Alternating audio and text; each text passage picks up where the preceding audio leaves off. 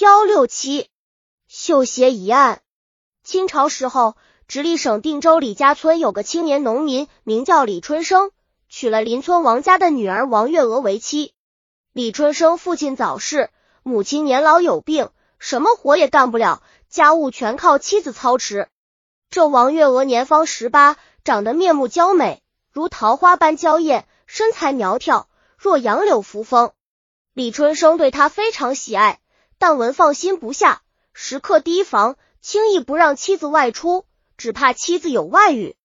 王月娥很少有机会回娘家，心里郁郁不乐。娘家父母对此也屡有微词。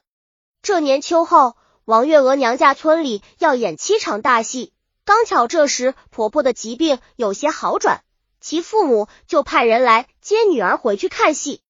李春生心里很不愿意，但也不便拒绝。只好嘱妻子早些过来。王月娥打扮的漂漂亮亮，高高兴兴回娘家去了。过了两天，李春生就去岳父家接妻子。岳父母舍不得让女儿走，没有答应。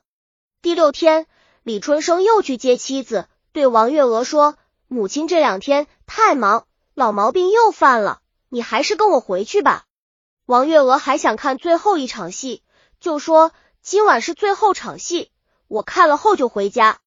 再说，即使母亲病了，晚上也没有什么急活要做。我明天一早就回家，想来也不会误什么事。岳母也说：“春生啊，月娥跟你成婚半年，这才是第二次回娘家，你就让她再住一晚上吧。明天一早我让人送她回去。”李春生没办法。只好独自国家路闪月不乐，越想生气，自言自语说：“贱骨头，你不念枕席之情，只图看戏取乐，我一定要差后你一顿。其实也没有什么恶意，只是想出这口气面矣。”在家里吃现晚饭，李春生又回到岳父所住的村子。他知道月娥家有座矮屋，离戏台不远，岳父一家人很可能坐在矮屋上看戏。远远一望，果然都坐在那里。王月娥边看边说笑，非常高兴。李春生看到这情景，十分生气，就穿过人群来到矮屋下面。黑暗中也无一人注意到他。这时戏正演到热处，锣鼓喧天，满场欢声笑语。王月娥看得忘形，一只脚垂到矮屋檐下。李春生趁他不注意，轻轻脱下他右脚上穿的绣鞋。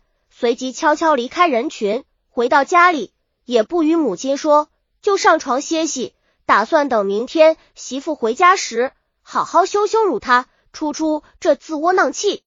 王月娥正看得高兴，忽然觉得脚上有点冷，伸手一摸，两只鞋都没有了，怀疑是轻浮浪子偷去了，心里非常羞愧，又怕周围众亲友知道后耻笑，于是不等戏散，急忙下了矮屋。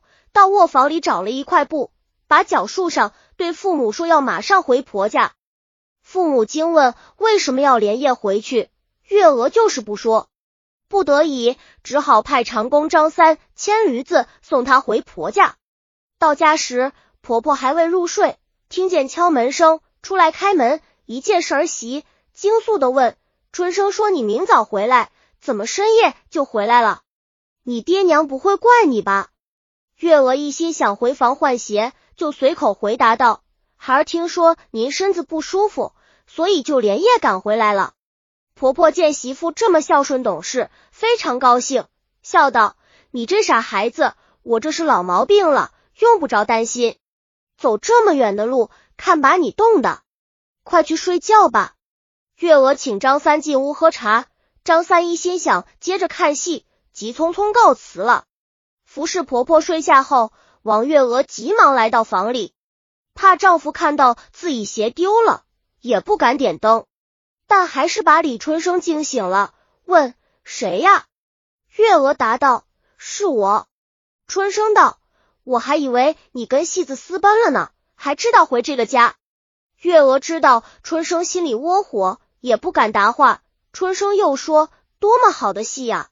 听说明晚还要加演一场。”你怎么不看了？急急忙忙回家做什么？月娥更加无言，心想等丈夫睡着后就可以换鞋了。可李春生不睡，还问道：“这么黑，怎么不点灯？”月娥答道：“马上就要睡觉，还点灯鱼吗？”春生知道他怕自己发现鞋丢子，就偏要起来点灯。月娥阻拦不在，想把脚藏起来，可李春生已把灯点着了。见他脚上无鞋，假装开玩笑道：“你把脚伸过来，让我看看这几天有什么变化。”月娥涨红了脸，强笑道：“我的脚有什么好看的？”边说边把右脚往后缩。春生一把抓住他的右脚，问道：“右脚的鞋哪里去了？”月娥羞惭已极，低头不语。李春生骂道：“你不听我的话，才出了这件丑事，就是揍你一亿顿，也难解此恨。你说鞋到底在哪里？”王月娥低着头，无言以对。李春生仍骂个不停：“鞋在脚上，竟然会丢失，可见你干了什么好事。”我还能要你做老婆吗？等明天我查出真情，看我不杀了你！一边骂一边上床睡觉了。王月娥心里非常难受，觉得对不起丈夫，闻怕村邻知道后耻笑。回头一看，李春生早已睡熟，醋声连天，还在说梦话。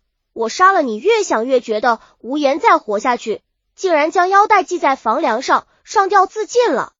半夜时分。